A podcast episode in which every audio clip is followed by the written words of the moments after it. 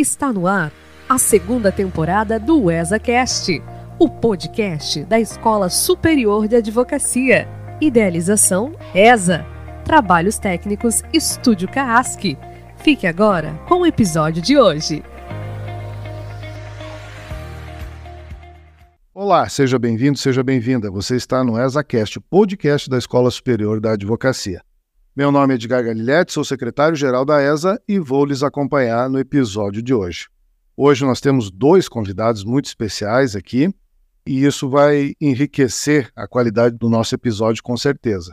Primeiramente, a doutora Luciana Faísca Narras, a quem eu já vou apresentar, e nós temos a ilustre presença também do professor Rolf Madaleno, que é um pesquisador, enfim, um advogado, é um doutrinador de renome nacional que dispensa qualquer apresentação. Mas, de qualquer forma, depois a gente vai falar um pouquinho sobre o currículo de ambos.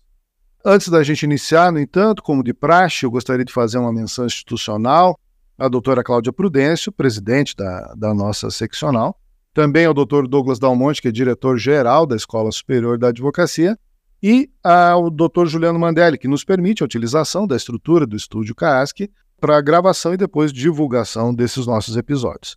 Eu queria fazer também um agradecimento às nossas colaboradoras da ESO, que faço em nome da Tamires, que hoje está nos dando suporte técnico, e agradecer, lógico, a todos os nossos ouvintes desses episódios do, do ESACast.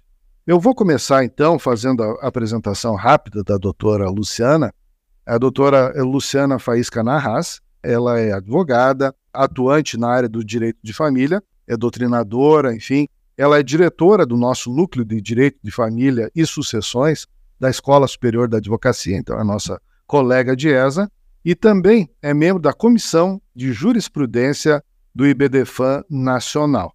E o nosso convidado de honra hoje, né, o professor Rolf Hansen Madaleno, é advogado na área de Direito de Família e Sucessões, é professor de Direito de Família e Direito das Sucessões em diversos cursos de graduação e pós-graduação, foi vice-presidente do Instituto dos advogados do Rio Grande do Sul é, entre 2004 e 2006 e depois de 2006 a 2008. Foi também juiz eleitoral do Tribunal Regional Eleitoral do Rio Grande do Sul, é um dos diretores nacionais do IBDFAN e também é atual diretor-geral da Escola Superior da Advocacia do Rio Grande do Sul e, é lógico, né, autor de inúmeras obras jurídicas. Então, nenhum dos nossos convidados hoje precisaria de uma apresentação formal, porque são por demais conhecidos dos nossos ouvintes. Mas, de qualquer forma, eu sempre gosto de fazer a apresentação, porque a gente é um, é um podcast de escola e dentro de uma escola a gente sempre tem uma certa formalidade. Eu vou começar, então, dando a palavra para a Luciana, enfim, para fazer a sua saudação inicial aos nossos ouvintes. Como é que vai, Luciana? Tudo bem? Tudo bem, Edgar? Bom dia, bom dia a todos os ouvintes. Bom dia, professor Wolf. Uma alegria estar novamente com o professor é, aqui ele já sabe, já disse, é meu mestre, é aí, então estamos aqui é, muito contentes de estar nesse podcast novamente, né, Edgar? Esse trabalho aí que é feito para toda a advocacia catarinense. Estamos aqui hoje para trabalhar alguns temas. Então, era isso, um bom dia, um cumprimento geral. Seja muito bem-vindo, Luciana. Temos certeza que hoje também a sua participação só vai engrandecer os debates que a gente vai travar hoje. E professor Rolf, como é que vai a vida? Tudo bem? Tudo, tudo bem. Em primeiro lugar, é uma satisfação muito grande poder participar do ESACast, amigo Edgar, Luciano. Eu sempre digo, quando tenho oportunidade, que eu me sinto sempre muito próximo, muito bem acolhido em Santa Catarina. Então, para mim, é como se eu estivesse em casa e podendo, então, conversar com os meus irmãos de Santa Catarina, advogados e advogadas que nos acompanham. Muito obrigado pela oportunidade. O senhor é sempre muito bem-vindo, professor Rolf. E agora, eu acho que nessa, nessa sua dupla função, né, também como um dos diretores da, do IBDFAN, mas especialmente né, como diretor-geral da Escola Superior da Advocacia do Rio Grande do Sul, eu acho que essa interação entre as duas escolas é, ela é muito proveitosa, tanto para os advogados do Rio Grande do Sul quanto para os advogados de Santa Catarina. Então, quem sabe aí no futuro a gente possa ter mais eventos aí que é, congreguem essas duas escolas. Mas eu falo por mim, eu acho essa interação muito importante. Isso só vai produzir frutos aí favoráveis para os nossos advogados. Então, seja muito bem-vindo, professor, e espero que né, a gente possa aí hoje nesse episódio fazer jus aí a todo o seu conhecimento jurídico. Mas eu gostaria de começar falando sobre um evento que aconteceu recentemente, que foi o 14º Congresso Nacional do, do IBDFAN, que foi lá em Belo Horizonte. Então, professor, o senhor poderia começar, quem sabe, contando para nós qual foi a contribuição né, para o direito de família desse 14º Congresso do IBDFAN?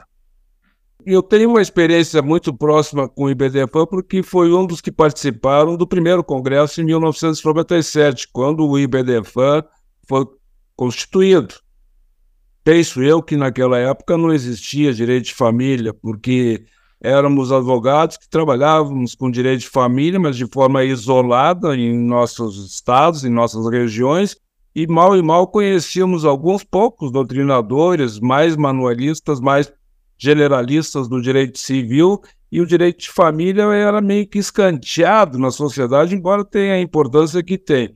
E esse primeiro congresso foi o primeiro passo para que nós construíssemos uma nova história do direito de família no Brasil, trazendo para dentro do IBDFAN os maiores e melhores juristas que agora então passaram desde 97 a ter, digamos assim, um canal de comunicação fundamental para que nossa sociedade pudesse ter sido é, testemunha das mudanças que foram acontecendo ano após ano no direito de família brasileiro. E aí toda esta introdução, Edgar, é para dizer que cada congresso desses serviu, agora a 14ª edição, serviu para trazer uma nova visão e a consolidação do que nós fomos construindo pelo IBDFAN no curso desse tempo. Então, provavelmente, se eu dissesse pura e simplesmente, olha, cada congresso desses é o registro, é a marca, é, é, é, é o selo de, de, validade do IBDFAN, de transformação da sociedade, e eu acho que eu digo mais ou menos o que foi. Foi um congresso magnífico, com 1.500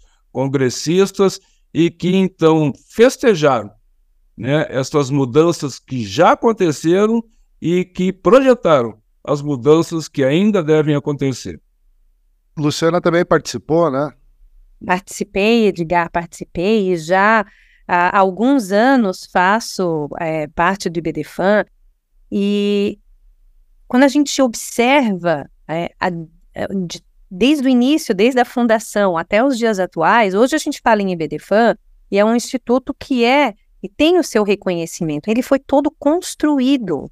E ele foi construído justamente nessa paixão, nessa ideia de pessoas que se reuniram e conseguem agregar. Então, veja, hoje o IBDFAN participa é, ou participou de, de todas as decisões importantes no direito de família no Brasil. Seja participando como amicus curiae em processos em tribunais superiores, seja participando ativamente perante o Poder Legislativo, né, para poder fazer a mudança da lei, seja construindo doutrina, é, nós podemos dizer com muita satisfação que é um maior instituto de direito de família que a gente tem conhecimento no mundo. Hoje, por exemplo, né, nós estamos com um tema bem atual, que é a reforma do Código Civil, a necessária reforma do Código Civil, e nós temos membros do IBDFAN fazendo parte da comissão escolhida pelo Senado. O professor Wolff, inclusive, é um desses que está lá fazendo. Então, quando a gente vai a um congresso, eu, o, o, primeiro que eu fui, é, o Congresso Nacional é, bien, é bienal. E o primeiro que eu fui faz 10 anos foi o de Araxá. Não acompanhei todos, né? Os, é moça, é jovem. É, os congressos, é. Que, enfim, né? E desde que, uma vez que a gente vai, nós não conseguimos mais deixar de ir, porque é tão rico, é, eu acho que esses vínculos, né, professor, esse, essas relações construídas aí nesses congressos é que são, são importantes, né, para que o direito evolua, enfim, essa troca de experiências, né, faz com que, com que o direito evolua. Eu acho, né, professor Rolf, especialmente no direito de família, que é um direito tão dinâmico, né, é um direito tão pulsante, nesses tipos de eventos aí surgem muitas ideias novas, né?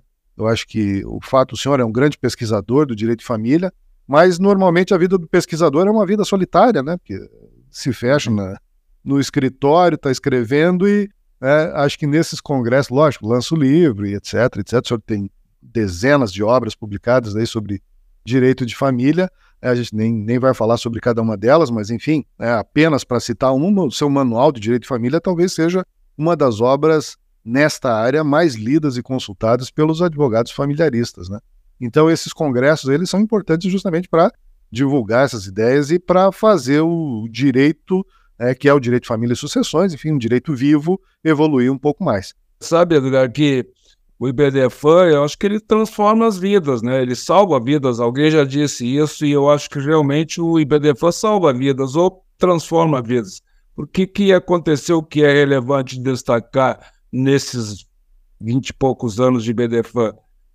O imposto de renda, que antes era devido e incidia sobre a pensão alimentícia, que então foi considerado inconstitucional, doravante as pessoas não pagam mais imposto de renda, os que recebem alimentos, pensão alimentícia não são mais devedores do imposto de renda, da tributação. Isso é relevantíssimo porque era como se o, o credor de alimentos tivesse que sustentar um filho a mais, que era o filho do Estado, com um, até 27,5% de, de tributos. Então, isso foi relevante para a sociedade. O afastamento da discussão da culpa foi relevante para a sociedade. Há várias situações, a desconsideração da personalidade jurídica inversa, e aí vai, há as relações homoafetivas, e aí tem uma construção de um direito que basicamente deu um giro de 180 graus. É, eu vi que este ano, inclusive, teve 10 novos enunciados aprovados né, lá no, no Congresso, eh, enunciados do IBDFAN, e isso significa que os advogados familiaristas estão pensando, enfim, eles estão se juntando aí para produzir novos entendimentos né, sobre o direito de família. Aliás, a gente poderia começar por aqui, né, a nossa conversa sobre direito de família, né, professor? Uh, o direito de família, eu tenho essa visão, enfim, gostaria que, de ouvir a, a sua opinião. Normalmente, né, nessas áreas, direito de família, direito de sucessões, a realidade vem bem antes do legislador e vem bem antes do judiciário, ou seja, as coisas começam a acontecer lá no, no seio familiar e só depois elas se tornam lei ou só depois o judiciário passa a reconhecer essas situações. Então, a gente podia começar falando sobre isso, né, sobre essa dinamicidade do direito de família. Como é que funciona isso, professor?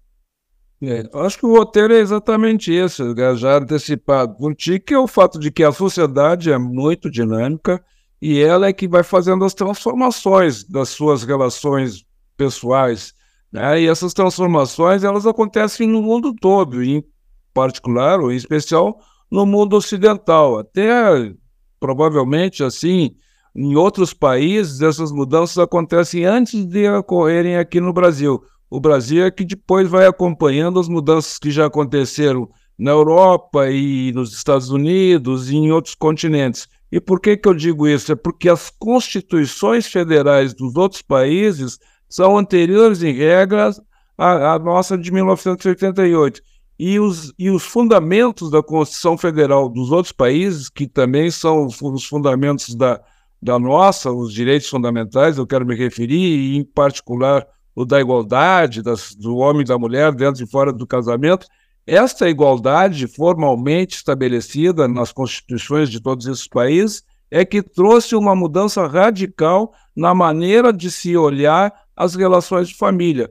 que saíram de um mundo de, de subserviência, de um mundo de dependência e estão buscando materializar um mundo de igualdade, de efetiva igualdade, e transformando então esta antiga hierarquia que existia nas relações pessoais por um mundo de igualdade e de oportunidades. Então, o que, que acontece? Quando as constituições que anteriores à nossa é, trouxeram este elemento da igualdade, elas iniciaram, aquela sociedade iniciou um movimento de busca material dessa igualdade. E nós, então, depois, na esteira dessas, desses movimentos, também iniciamos aqui as nossas lutas por essa igualdade. É um país mais jovem, etc. e tal. Então, essas transformações sociais, elas acontecem, se impõem, e a sociedade, então, adota essas mudanças e depois é o judiciário que começa a interpretar os requerimentos, os procedimentos, os processos que buscam o reconhecimento desses direitos através do judiciário que tenta acompanhar e inovar esses direitos. Né? Então, por exemplo, talvez o, o, fato mais relevante que ilustre isso foi as relações homoafetivas, né? que foram, foram aceitas pelos, e reconhecidas pelo Supremo Tribunal Federal. Até hoje não tem lei. Então, a lei ela vem muito depois, às vezes nem vem. Às vezes nem vem o legislador, às vezes se acomoda e quando se dá conta, nós já consolidamos esses, esses, esses fatos, né, através de uma jurisprudência reiterada e que também acho que eu faço justiça antes de passar a palavra para você, acho que eu faço justiça aos advogados e às advogadas, porque somos nós, os profissionais do direito, é, que construímos esta jurisprudência, com as ideias, com as proposições, com os requerimentos, ousando pedir diferente, admitindo o judiciário, às vezes com resistência, outras vezes com nem tanta resistência assim, mas são lutas diárias da advocacia que fazem a mudança que os juízes depois vão acolhendo e depois então terminam chegando aos tribunais e depois algum tempo nunca chegam ao legislador. Sem dúvida, né? Não tem como. Se a gente parar para pensar, Edgar, imagina que nos últimos 50 anos as nossas relações mudaram mais do que em 2 mil, 3 mil anos de história. É, hoje nós trabalhamos com relações familiares que sequer eram pensados né, há algum tempo atrás. Muitas das mudanças, inclusive, como tu já induziu e trouxe, muitas dessas mudanças começaram a acontecer no seio social. O legislador, e nem mesmo às vezes nós estávamos pensando em mudanças, a multiparentalidade é um exemplo por, né, que nós temos atualmente, essa possibilidade de ter o reconhecimento de dois pais, uma mãe ou duas mães, um pai, enfim. É, isso foi uma construção que foi acontecendo com esse caminho da socioafetividade e aí nós fomos acolhendo. E sem dúvida, professor Rolf, acho que é isso que nos inspira diariamente, a gente pensar que quando a gente acredita numa tese, que a gente acredita que pode fazer algo diferente, levar as nossas ideias ao judiciário, ir trazendo, e aí uma jurisprudência que foi a grande fonte de mudança do direito de família nos últimos anos.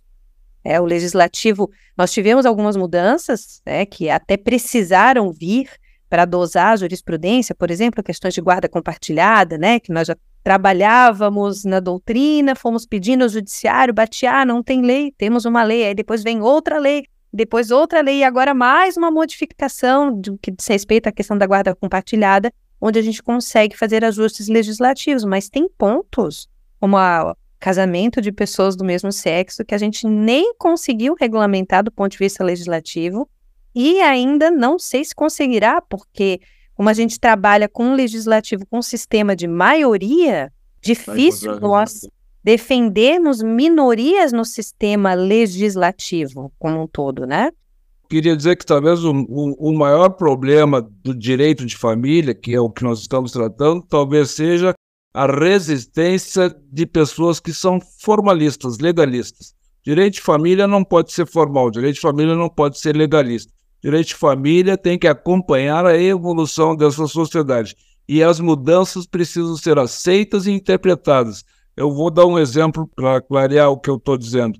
Essa questão do herdeiro concorrente, né, que quando morre, o outro, ele, o sobrevivente, participa de parte dos bens ou dos bens é, particulares daquele que morreu. Quer dizer, isso criou uma verdadeira comoção social. E aí tem vários juristas legalistas que vão lá e interpretam o artigo 426 e diz que não pode fazer é, contrato de herança de pessoa viva. É, não adianta dizer que os motivos que proíbem não são motivos presentes na situação que poderia ser aceito, porque os legalistas querem que mude a lei.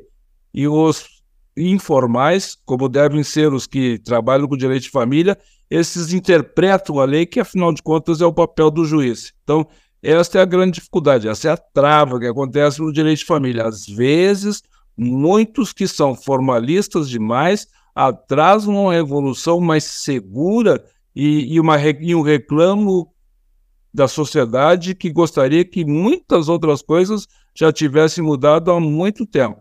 Mas, às vezes, isso nem é possível, seja porque o legislativo é, é, é refratário a estas mudanças, e às vezes até os próprios profissionais do direito, e também incluo aqui os juízes, são refratários a estas mudanças que a sociedade já fez. Diga-se de passagem, a sociedade, são realidades que já aconteceram.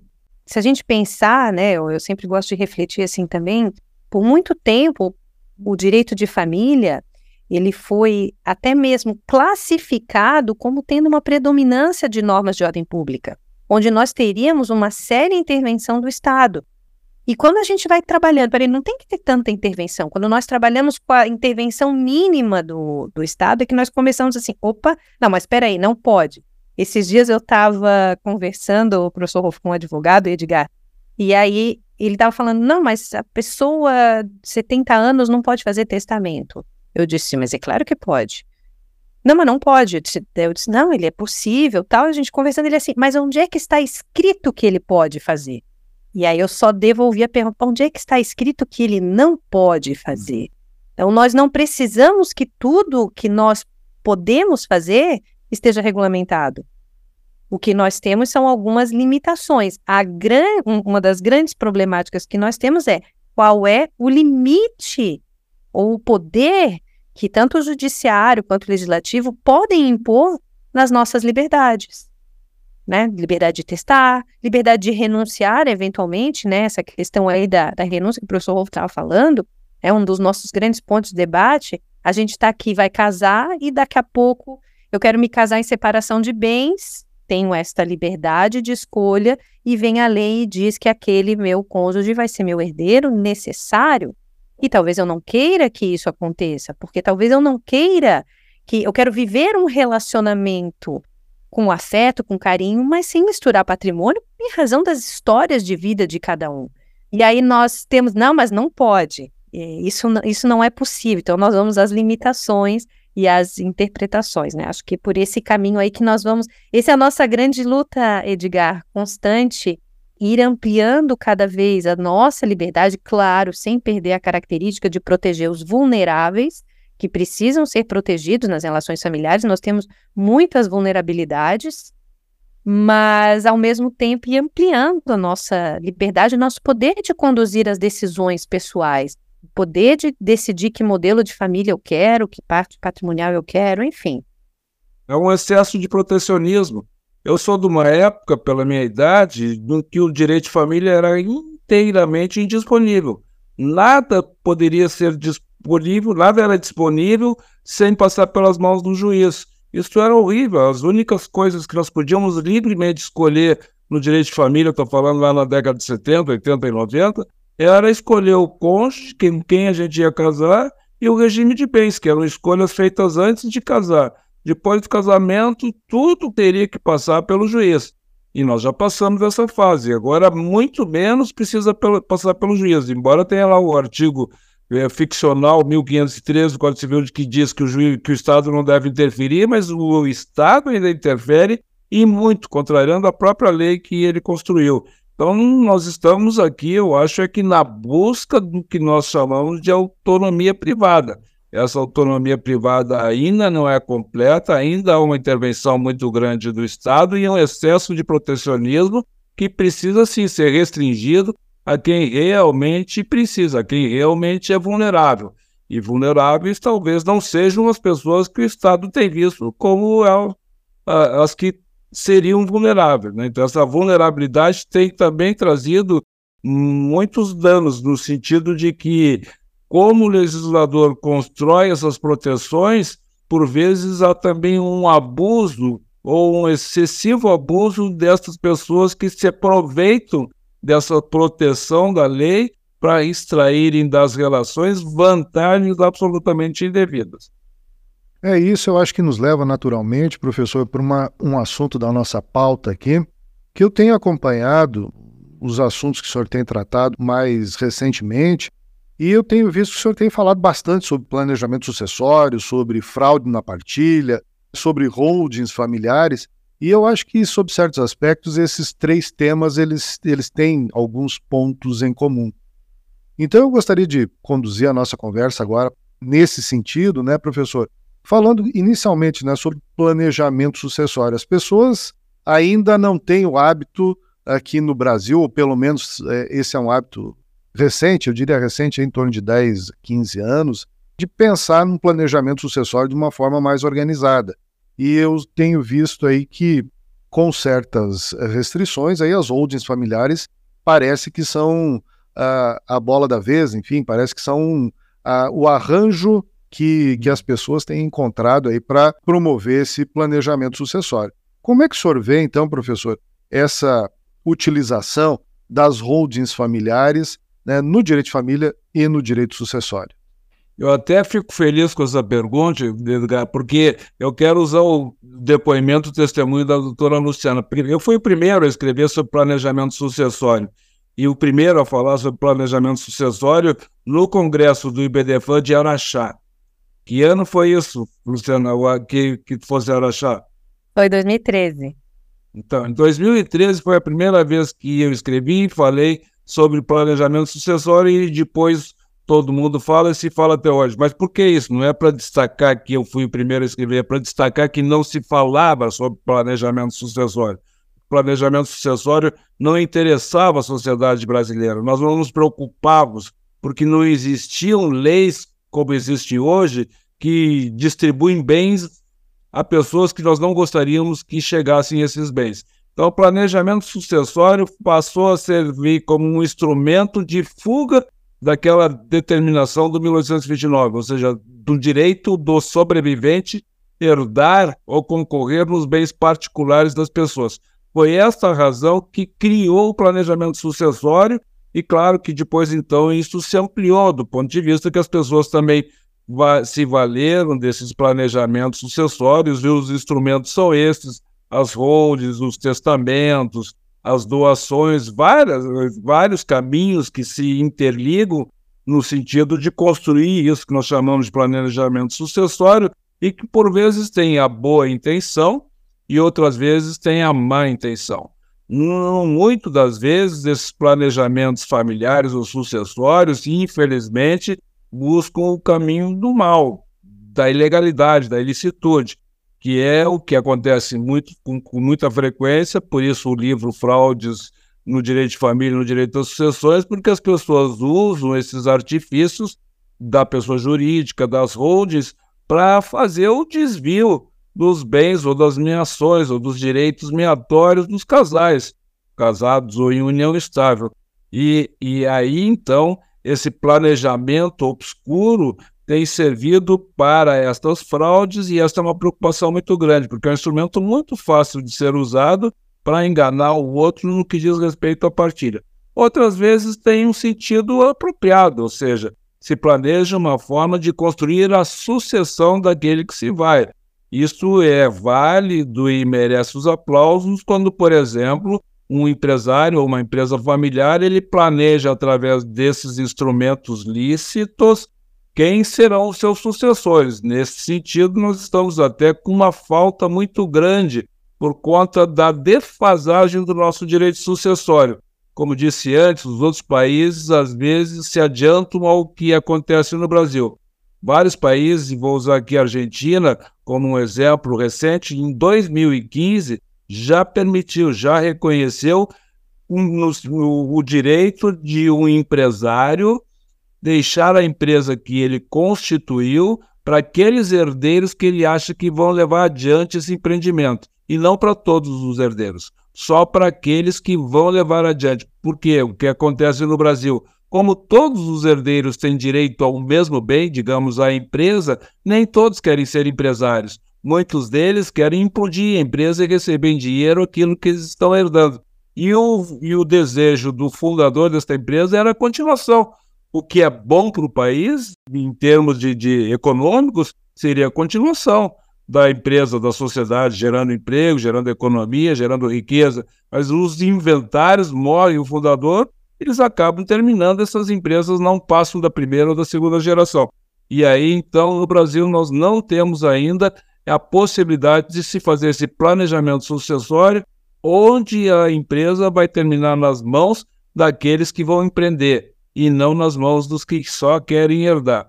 Isso nós precisamos mudar, é urgente. Então, o planejamento sucessório é relevante quando ele é utilizado para o bem, e ele é extremamente perigoso quando ele é utilizado para o mal, que o que chama aqui de mal é a fraude em relação aos direitos dos herdeiros ou dos meieiros.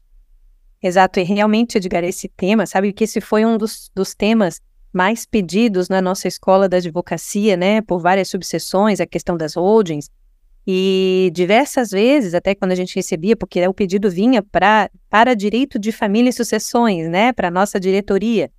E eu sempre respondia que nós precisávamos também de alguém de direito empresarial quando a gente vai falar de holding. Né? Não podemos, é, a gente precisa complementar os conhecimentos. O professor Rolf estava falando algo que é essencial no que diz respeito não só à sucessão, mas também, por exemplo, a questão de cotas, meação e etc. E nós precisamos ter um olhar diferenciado para transmissão, seja por meação, partilha e etc., como por inventário das cotas societárias. Porque nós, por vezes, trabalhamos como se a gente estivesse transmitindo um bem, um patrimônio, um dinheiro, quando na realidade não é. A empresa é uma atividade, a empresa movimenta. Eu não vou apenas estar lá para receber os benefícios, mas eu também tenho que empreender, eu também tenho que movimentar.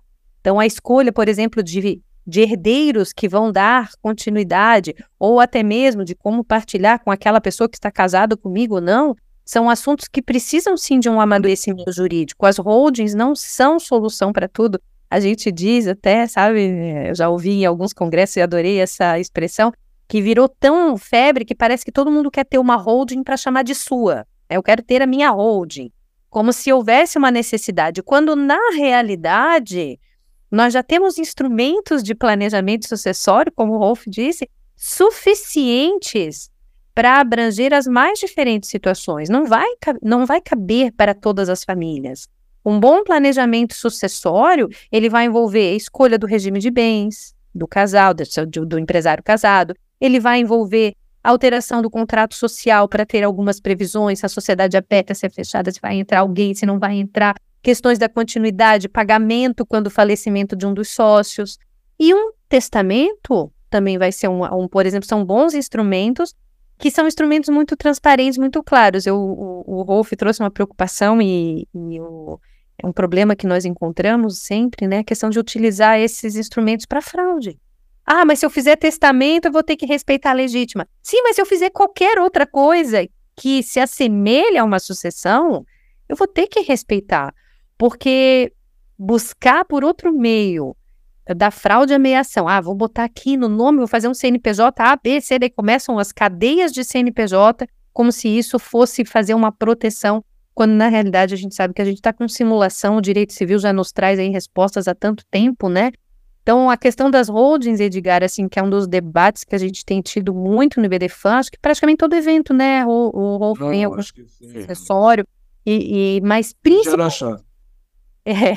Não, mas o, o, teu realmente pioneiro lá, já na verdade, o Edgar aqui, quero só fazendo um comentário, o professor Rolf é pioneiro em diversas ideias aqui que ele traz para nós, né? Alimentos compensatórios, desconsideração inversa da pessoa jurídica, essa renúncia, né, de direito sucessório no pacto antinupcial, então né, veja como a gente se inspira em ver ele tá lá, está no dia a dia dele, mas está buscando na da advocacia e buscando soluções, às vezes em direito comparado e etc.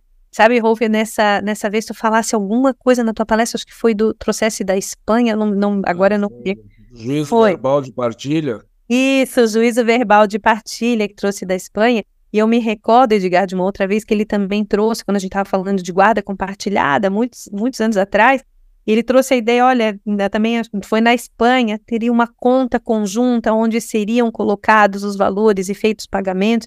Então, às vezes, esse olhar para fora e trazer para a nossa realidade é importantíssimo, e com isso a gente vai construindo ideias. É, eu acho que tu falaste uma coisa bem importante aí, Luciana, que é a questão de. Tu usaste a expressão. O direito de família já tem várias soluções, né? É, e que a holding me parece que é, é, um arranjo novo, um arranjo mais recente. Né? E eu perguntaria ao professor Rolf, então, de que forma, professor, essa ideia de holdings ela apareceu aqui no, no direito de família e sucessões? Eu acho assim que ela surgiu no direito de família mais visando a fraude, né? Na verdade, o que a minha experiência pode ser diferente, não sei depois seria bom ver a doutora Luciana, mas na minha experiência, as holdings têm sido utilizadas para fraudar direitos de menção. Não tenho nenhuma outra experiência de holding levada para o bem. todas aqui que eu enfrentei foram colacionadas no propósito de causar algum dano. E digo por quê. Ora, se nós temos um regime de bens e transportamos todos os bens para dentro de uma holding, né, que será uma holding familiar que trata lá da administração dos bens que são do casamento. E aí tem uma cláusula lá, por exemplo, que diz que o marido é o administrador e que independe da outorga da esposa para fazer transferência dos bens. Ela nem se dá conta dessa cláusula lá, e aí ele vai transformando esta holding, que inicialmente começou para inglês ver 50% das cotas para cada um, um pouquinho mais à frente, já numa primeira alteração contratual, já entram os filhos ou já entra a sogra, com uma participação que era que era do casal e que agora então já tem terceiros, e por aí vai. E cheguei ao absurdo de ver, por exemplo, uma holding onde colocaram inclusive a moradia do casal, que depois então eles perderam essa moradia, veja bem, né, perderam essa moradia porque o cidadão foi mal nos seus empreendimentos, penhoraram a casa dele, e aí então ele foi fazer a defesa, dizendo que a casa dele era bem de família, e o juiz que julgou disse: olha, uh, empresa não tem bem de família. Quem tem bem de família é a pessoa física. Então, mal orientado, colocaram a própria moradia dentro de uma holding, num sentido lá que depois voltou contra eles mesmos. Então, acho que quando se fala em holding, ela tem sim as suas finalidades, é uma empresa que deve administrar, no caso, os bens os bens familiares ou conjugais, e aí então questões de, de tributo são relevantes, porque os custos são menores, mas tem que se ter um cuidado muito grande com a finalidade e o desenvolvimento dessas empresas, né? mais em especial no âmbito do direito de família e no direito das sucessões. É, eu acho interessante a sua, sua fala, professor, e até outro dia caiu na minha mão um, um artigo escrito pelo professor Flávio Tartucci, em coautoria com Maurício Bunazar. Esse artigo acho que ganhou notoriedade porque ele tem sido bastante discutido, né? Mas mais ou menos eles apontam lá uma meia dúzia de motivos pelos quais a holding não poderia ser utilizada nesse no ambiente familiar. Um dos pontos que me chamou a atenção ali nesse artigo era justamente a questão da, da fraude contra a legítima. Através da holding você conseguiria, enfim, burlar essa, esse comando aí de, de direito público, né? Então, professor, como é que o senhor vê, né, dentro desse contexto, né, essa utilização da holding como uma forma, talvez, de burla da legislação? É, às vezes nem precisa da holding para burlar, né? Pode ter as próprias empresas constituídas, digamos aí pelo chefe de família, e ele então tem predileção pelos filhos homens em detrimento da filha mulher. Isso é uma cultura muito, uh, muito frequente ainda presente entre nós, né? De pais que acham que as filhas mulheres não devem ser empreendedoras, não devem atuar na administração e no desenvolvimento das, da economia. E aí, então, por conta dessa cultura muito antiga, de um pátrio poder exacerbado, eles costumam fazer com que as filhas mulheres ganhem herança, mas nenhuma herança que diga respeito aos, às empresas, ao empreendimento. Para essas, essas empresas ele reserva para os filhos. Então, o que, que ele faz? Ele vai trazendo os filhos ainda jovens para dentro da empresa, porque é, é ali que eles vão se acostumar e vão se desenvolver e vão suceder. O patriarca é esse, e então eles vão adquirindo participações nesta sociedade e às vezes até vésperas da morte desse patriarca, eles transformam essa sociedade em sociedade só deles. E aí então ainda usam depois o testamento para assegurar 50% da porção disponível também para os filhos homens. Então, eles não só é, é, fraudaram o direito da irmã, construindo empresas anteriores nas quais eles, das quais eles se adonaram, e depois ainda convencem, ou o próprio genitor faz um testamento reservando para ele 50% dos bens que ele pode dispor livremente. Então isso reduz significativamente, não só pelo testamento, a participação da filha, que ganha metade, como já perdeu muito mais do que isso neste jogo societário feito antes. Então, as holdings, as holdings até são irrelevantes na construção de uma fraude, porque esta fraude pode ser construída antes. Eu diria que o uso da holding é, digamos assim, um recurso de última hora, de quem não pensou nessa sucessão com tempo suficiente para construí-la ao longo do tempo. Né? Holding, de repente, é uma solução de última hora, que as pessoas se valem para tentar, então, de uma forma muito visível, né, tentar reduzir é, a, os direitos através deste mecanismo da holding. Mas acho que é um mecanismo pequeno em relação às formas de fraude que existem e que são infinitas. A gente está falando de algumas e provavelmente os fraudadores já estão bolando outras que depois nós vamos conhecer ao longo dos tempos, porque para o mal a imaginação humana é muito fértil.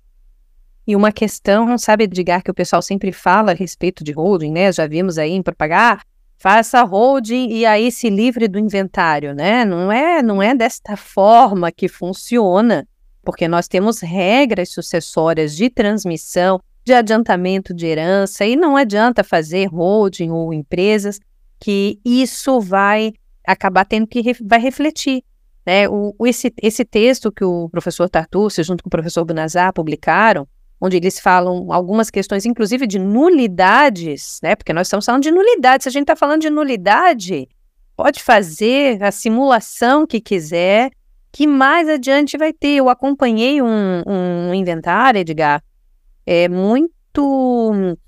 Acabou se complicando justamente por causa da ideia da holding. Quer dizer, fizeram a pessoa jurídica, colocaram um monte de patrimônio lá, fizeram esses arranjos totalmente desrespeitando a legítima e aquilo que era para ser algo simples, vamos lá, um inventário, transmissão de bens, a gente pega ali a legítima, eventualmente um testamento, né, professor Wolf, lá, pega a parte disponível. Não, virou uma série de ações onde a gente estava trabalhando com nulidade da, daquela transmissão que foi feita, desrespeito à legítima, e isso tornou um, um, um embrólio jurídico muito maior. Então, essas promessas de facilidades e etc. têm que ser analisadas com muita cautela é, principalmente aqui nessa parte patrimonial, o direito civil já tem uma tradição. Uh, nós temos várias regras de nulidade que são justamente para nos assegurar e evitar as fraudes, porque nós não conseguimos prever todas as fraudes, como o professor Rolf falou, não tem como a imaginação do fraudador é, é muito maior, né? Ele está sempre buscando um jeito. Mas se a gente tem regras estanques no, ou seguras no nosso sistema a gente vai conseguindo, independente da fraude ou do modelo de fraude, achar as nulidades e aí isso tudo desmorona e acaba se tornando muito mais complexo, sim. É, então eu, eu também confesso que eu tenho um pouco de, de receio quando eu olho assim essas propagandas ou essas propagandas eu digo porque assim a gente, em rede social em qualquer lugar a gente é, falou holding aparece em tudo quanto é lugar então existe sim as holdings são um bom instrumento mas eles não são, não são elas, né? As holds não são instrumentos para todas as famílias. Não é algo generalizado em que eu vou encaixar a minha situação familiar. Então, cada um vai ter um planejamento próprio conforme o que deseja para sua sucessão. Use com moderação. Isso. Puxei esse assunto, né? Porque realmente a gente tem visto bastante. Então, achei que nada melhor né, do que ter o professor Rolf aqui para poder esclarecer alguns pontos sobre essas questões. O último tópico aqui em relação a esse artigo do, do professor Tartucci, né? Uma das coisas que me chamou a atenção é que ele diz que, inclusive, as pessoas que participaram da, da constituição da holding, elas podem depois vir a, a alegar a nulidade do, do ato que elas próprias participaram, né? Mas não é o que a jurisprudência diz, né? A jurisprudência geral essa, essa é uma das grandes armadilhas da holding, né, ou das, dos contratos sociais ou societários. O fato do, do fraudador incluir o seu cônjuge no contrato social, justamente para que ele, tendo assinado aquelas alterações que o prejudicaram, não possa alegar desconhecimento ou má fé, porque ela participou ativamente daquelas alterações.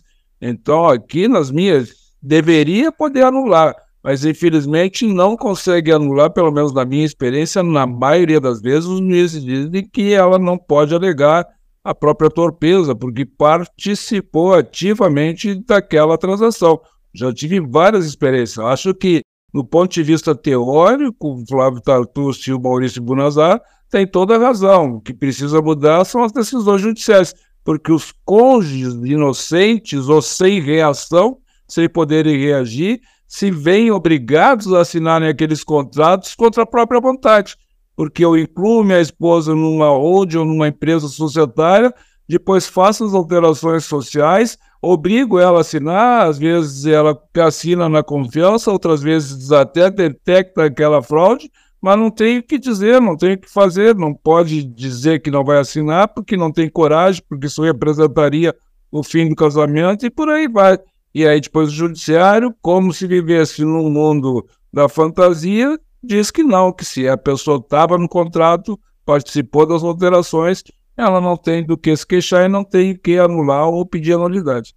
Isso é muito complicado porque assim, né, Edgar, a gente tem, eu, eu também já acompanho, já tive situações em que houve assinatura de um dos cônjuges, né, e depois o judiciário diz, não, mas a pessoa assinou, como é que vai alegar, né, qualquer coisa diferente daquele ato que assinou? E me, me chama a atenção, inclusive teve uma decisão, professor Wolff, que o, o julgador se deu ao trabalho de observar a, a qualificação profissional da, da, da, pessoa que assinou. Olha, uma pessoa com curso superior, então sabia muito bem o que estava assinando. Quando, na realidade, nós temos que lembrar que nas relações afetivas e familiares, é, não importa títulos ou conhecimentos, e sim, existe um envolvimento emocional muito complexo e, por vezes, por questões até culturais, as pessoas não conseguem conversar sobre patrimônio. Parece assim que é algum tabu. Dizer, ah, eu não quero que assine. Ah, tu vai assinar, mas por que tu não confia em mim? Tu não vai assinar porque tu não tem confiança? Então, se tu não tem confiança, como é que nós vamos prosseguir um relacionamento? Tu sabe que isso é só formalmente, é para fins contábeis. É, e a pessoa assina numa confiança sem ter a dimensão daquilo que está colocando ali em risco na sua no seu próprio patrimônio. Claro que nem sempre é tudo é relacionado à paixão, né, professor Rolf? Que alguns casamentos já são mais longos e não necessariamente movidos à paixão. Mas eu sempre lembro que o professor Zeno Veloso, nosso saudoso é, amigo, mestre, professor, ele sempre dizia que as pessoas que estão apaixonadas, ou vamos colocar envolvidas afetivamente, deveriam ser relativamente incapazes, porque não conseguem naquela aquele furor lá da paixão, de, discernir, tomam qualquer medida. Não, tá tudo certo, eu confio, porque é a pessoa com quem eu estou confiando a minha vida, em que eu estou dividindo alguma coisa e assinam, e aí depois nós temos esses problemas, porque, né, de fato, nós colocamos aí questões tão estruturais como patrimônio, profissão, vida, relacionados a um sentimento tão volátil, né, nos tempos atuais, ou sempre foram, aí eu não vou entrar nessa discussão, mas tão volátil, né, que é o sentimento afetivo, porque hoje, né, com tudo que nós já caminhamos até hoje, todos nós sabemos que um casamento, ele pode ser desfeito sem qualquer motivo, então não preciso nem justificar, e aí, aquilo tudo que estava amarrado a outra parte da estrutura, que não era afetiva, mas era a estrutura patrimonial construída, acaba sendo puxada junto com esse fim do casamento. Então, não dá para pensar nisso, só só uma reflexão aqui, Edgar, né? Porque apesar de ter conhecimento, eu lembro de uma que o, o julgador ainda disse, não, mas ela fez até mestrado, né? Mas na hora do relacionamento afetivo é só um cônjuge, não é um mestre, um doutor ou alguém que está né, nesse, nesse conhecimento. É, e aí lança a pergunta: quantos de nós efetivamente, ou quantos de vocês, ouvintes, né, advogados, falam abertamente sobre patrimônio na sua casa? Falam abertamente sobre as transações. Ah, vamos falar de regime de bens, vamos falar de testamento. A gente fala, ah, é difícil falar, é difícil, inclusive na nossa casa. Né? Então, no nosso círculo, pergunta Edgar, eu não sei se esse assunto já veio na tua casa, mas quantas pessoas efetivamente falam sobre isso? Então, quando a gente tem, vai julgar um processo assim, ou vai analisar, nós temos que projetar isso também. A prática de uma violência psicológica invencível, invencível. São situações que a pessoa não tem como se desvencilhar delas. Já são feitas de propósito. É uma, é uma violência, uma verdadeira violência. Né? E as mulheres que são criadas nesse tabu de que não podem parecer interessadas ou interesseiras, para elas, então, é mais difícil ainda falar de dinheiro. Tanto é que não se fazia nem pacto antinupcial antes porque significava falar de dinheiro e isso era proibido. Mulher que falasse de pacto antinupcial era uma mulher interesseira que estava experimentando uh, ganhar alguma coisa, alguma vantagem econômica. Já mudou bastante, mas não tanto a ponto de dizer que ela, porque participou, deveria ter se rebelado contra aquela falcatrua da qual ela estava sendo usada. Não é nada fácil e não consegue. O que os juízes precisam é se dar conta de que o mundo ideal que eles projetam não é o mundo real que eles julgam. E a gente fala, professor, eu não sei se já ouvisse isso, mas agora eu vou falar aqui para vocês. Eu já ouvi diversas vezes ao falar de pactos e tal, a pessoa diz, ah, professora, mas você não tem coração? Né? Como se não fosse. Então vejam como é difícil até mesmo uma, uma mulher trabalhar sobre esse assunto, porque é um assunto que é relacionado ao coração. Peraí, gente, é patrimônio, né? Vida, é empresa, é meio de vida, enfim. É só para constar aí para vocês. Aqui estamos aqui num, num, num papo que também pode puxar um pouco para informalidade, né, Edgar, se me permite, claro. Você estava falando aqui, Luciana, e eu estava lembrando de uma obra, A Origem da Família, da Propriedade Privada e do Estado, do Engels. Então, uhum. você que é professora, recomende para os seus alunos a leitura dessa obra, porque todos esses assuntos que a gente está tratando aqui, é, Engels já, já havia falado em, em outros termos, enfim, lá no passado. Mas, enfim, professor, não posso deixar o senhor passar por aqui e não fazer uma provocação. Nós, o senhor faz parte da comissão né, de, de reforma do Código Civil e a comissão do Senado, enfim, é um dos grandes nomes, um dos grandes pensadores que está pensando um novo direcionamento para o Código Civil. Enfim, professor, o que, que a gente pode esperar? Lógico, os trabalhos estão em andamento, isso tem muita água para passar por baixo dessa ponte ainda, né, professor? Mas, enfim, em linhas gerais, né, eh, quais seriam os pontos assim que o senhor acha que o Código Civil, especialmente né, nesse, nesse capítulo, nesse livro aí que trata sobre família e sucessões, aonde que efetivamente a legislação pode mudar para melhorar essas relações? Qual é a sua visão de futuro? O que que, que, que é o seu pensamento sobre, vamos falar de lei diferenda, né? O que que podemos esperar e o que, que, ou pelo menos o que deveria ser alterado no Código Civil, na sua opinião, nesse ponto específico? Bom, assim, o que, que acontece? Cada livro do, do, do Código Civil foi dividido entre os juristas nomeados para esta comissão e a mim coube, juntamente com a doutora Maria Berenice, com o doutor Marcos Buzzi, o ministro né, catarinense, por sinal, e Pablo Stolz, de trabalharmos um livro de família para mim, em particular, tocou tocar os aspectos patrimoniais do direito de família, talvez até por conta desse, dessa minha vinculação com os estudos da fraude. E de sorte que nós ainda estamos desenvolvendo entre nós, cada um está fazendo as suas sugestões, as suas alterações, e ainda não se fez a grande discussão das proposições de cada um desses juristas. Né? Nós ainda estamos num trabalho um pouco isolado, cada um fazendo, sugerindo as suas alterações, para depois um debate mais amplo. Mas o que eu escuto nos corredores diz respeito assim é com, com algumas certezas, né, que já eram ansiedades da sociedade. Uma delas é esta que nós acabamos de falar aqui no nosso encontro, nesse podcast, do que respeita à possibilidade de renúncia de herança concorrente. Isso, para mim, deve entrar no novo código com a reforma que se faz, e isso para mim é fundamental, essencial, porque a sociedade brasileira, o Código Civil 2002, no 1829 artigo, criou uma comoção social. As pessoas que casaram em separação de bens e as que casaram em regimes de comunicação de bens uh, adquiridos durante o relacionamento de forma onerosa não são aquelas que querem que os seus bens particulares sejam entregues para a família do cônjuge sobrevivente. E isso então criou um problemão sem solução, desenvolvendo teses, um a favor da interpretação da possibilidade, que é o meu caso, outros negando que são legalistas. Então, no fundo, todos concordavam que a lei, perdão, que a pacta curvina não proibia a renúncia, mas que precisa mudar a lei. Então, todos estavam de acordo com a tese, só que alguns queriam que houvesse mudança da lei, e eu, por exemplo, sugeria que a lei só precisava ser interpretada. Bom, final, nós vamos atender gregos e, roianos, e troianos, porque vai ficar na lei e isso para mim já é um grande, já valeu só por isso. O divórcio direto, que muitas vezes é recusado, também está pautado.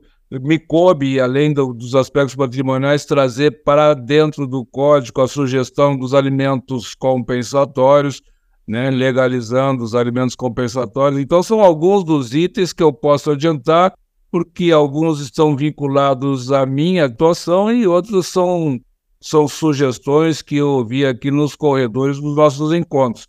De sorte que eu devo estar falhando de muito, porque eu não posso trazer o bojo das mudanças, mas creio que será um código, se for aprovado, será um código bem mais moderno do que o que nós temos, que aliás o nosso não era moderno, porque gestou 27 anos no Congresso e já nasceu velho, como muitos dizem, né? e eu também afirmo isso. Então acho que este vai nascer novo e futurístico. Pois bem, é, a gente poderia ficar o dia todo aqui, né, a semana toda, o mês todo falando sobre família e sucessões, ainda mais na presença do professor Rolf Madalena, que é um, é um dos, como a gente já falou no início, né, um dos grandes pensadores do, do direito de família e das sucessões. Mas a gente tem um tempo limitado aqui, nosso tempo está chegando, então, quando a gente né, se aproxima do final desses nossos episódios, professor, a gente sempre deixa a palavra livre aos nossos convidados, enfim, para eles ressaltarem algum ponto sobre o qual a gente não falou, enfim, se despedirem dos nossos ouvintes ou então só deixar uma, uma mensagem final. Então, deixo-lhe a palavra livre, professor, é, para que o senhor faça aí as suas colocações finais. Bom, muito obrigado. Eu queria então fazer dois registros. Além dos agradecimentos, que são uma obrigação, porque fiquei muito honrado, como disse, com este convite e ainda mais na companhia da minha amiga doutora Luciana Marras e com o amigo Edgar Galhati, que me dão assim né, essa certeza de que nós estamos no caminho certo e explico por quê. Porque tenho conversado com o professor, com o doutor Douglas, que é o diretor da ESA em Santa Catarina, e nós estamos aqui então com alguns projetos de fazermos alguns trabalhos em conjunto, a ESA do Rio Grande do Sul com a ESA de Santa Catarina, né, trazendo doutrinadores de ambos os estados numa parceria aí que eu acho que em 2024 será muito profícuo, então digo aqui da minha satisfação de estar sempre muito próximo, muito vinculado ao estado de Santa Catarina e à OAB e à ESA de Santa Catarina. Parabéns pela condução, é, é muito boa a condução, a sua condução desse podcast parabéns aí também à equipe aí dos colaboradores aí que certamente também contribui para o sucesso desse eu só tenho a agradecer estar aqui novamente, Edgar, assim, é uma uh, em nome da Escola Superior da Advocacia também, da qual também faça parte, né? Então, cada um de nós aqui ligados à escola, veja que que, que bacana essa nossa reunião, né? O Edgar, nosso secretário-geral, eu sou o diretor-geral do Rio Grande do Sul. Então, eu atualmente com essa alegria. Quero dizer que a escola sempre né, promove o conhecimento, o debate. Então, quero agradecer, Rolf, novamente por estares aqui. É, é, sim, Santa Catarina é tua casa, sim. É, nós temos aqui, nós agradecemos demais por estarmos tão próximos e, ao mesmo tempo, podemos compartilhar tanto conhecimento. Né? E Edgar também por esse teu belo, belíssimo trabalho na ESACast. Obrigada novamente por me trazer aqui para o debate e seguimos à disposição. E a todos vocês, né, que nos ouviram e se saem aí com uma sementinha aí de ideias para a gente aplicar aí no nosso dia a dia da advocacia. Era isso, obrigada. Então, professor Rolf, professora Luciana, agradeço muito a presença de vocês. Tenho que fazer um agradecimento ao professor Rolf em nome da, da advocacia catarinense, né, por senhor ter reservado um pouquinho do seu tempo aí para poder conversar conosco. Agradeço em nome da Escola Superior da Advocacia e agradeço em nome desse projeto, que, como eu disse, é, é um projeto aí que tem crescido bastante. Agradeço também a nossa equipe técnica, que estava nos dando suporte, mas o agradecimento especial é aos nossos ouvintes, especialmente aqueles que nos acompanharam até o final, aqueles que estão aí sedentos por conhecimento jurídico. Então, fica aqui um meu muito obrigado a todos deixando o convite para que todos ouçam mais um episódio na semana que vem. Então, muito obrigado a todos e até lá! Você acompanhou o ESACast, o podcast da Escola Superior de Advocacia. Continue acompanhando em breve mais episódios. Aqui no nosso podcast, você sempre muito bem informado.